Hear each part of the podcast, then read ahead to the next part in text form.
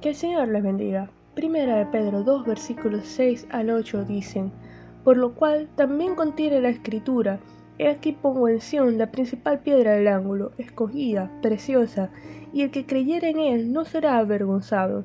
Para vosotros, pues, los que creéis, él es precioso, pero para los que no creen, la piedra que los edificadores desecharon ha venido a ser la cabeza del ángulo, y piedra de tropiezo y roca que hace caer.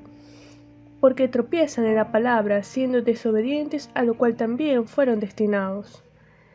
Para reafirmar que los creyentes somos piedras vivas, Pedro cita Isaías 28:16, donde considera a Cristo como la piedra angular, escogida y preciosa de la construcción, la primera roca que se colocaba como fundamento, y luego todas las demás piedras eran alineadas de acuerdo a esta, es decir, los cristianos que confiamos en Cristo, eh, así como un edificio descansa sobre su piedra angular, piedra visible, sobre la cual se fundamenta el resto del edificio y de la cual obtiene fuerza y estabilidad.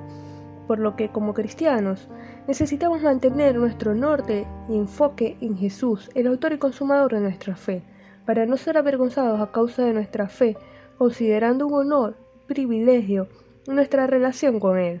Algunos tropiezan en Cristo porque lo rechazan o se niegan a creer en Él. Pero en el Salmo 118, 22 dice que la piedra que desecharon los edificadores ha venido a ser cabeza del ángulo, la parte más importante del edificio de Dios, la iglesia. Hoy, de igual forma, las personas que se niegan a creer en Cristo cometen el mayor error de su vida. Han tropezado en la persona que pudo salvarlas y darles sentido, y han caído en las manos de Dios para juicio. Juan 3:36 dice, El que cree en el Hijo tiene vida eterna, pero el que rehúsa creer en el Hijo no verá la vida, sino que la ira de Dios está sobre él.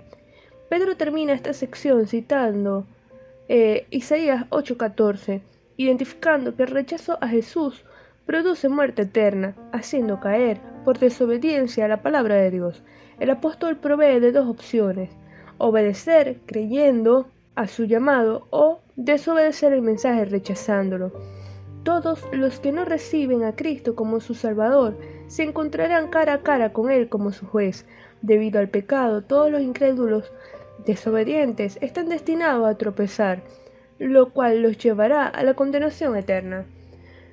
Mantengámonos firmes en el Señor, en la profesión de nuestra fe, con nuestros ojos y nuestro enfoque siempre en Cristo. Vamos a orar. Señor, te damos gracias por tu palabra, por tu bondad y tu misericordia. Gracias por el sacrificio de Cristo, gracias porque tú nos escogiste, son parte de tu iglesia.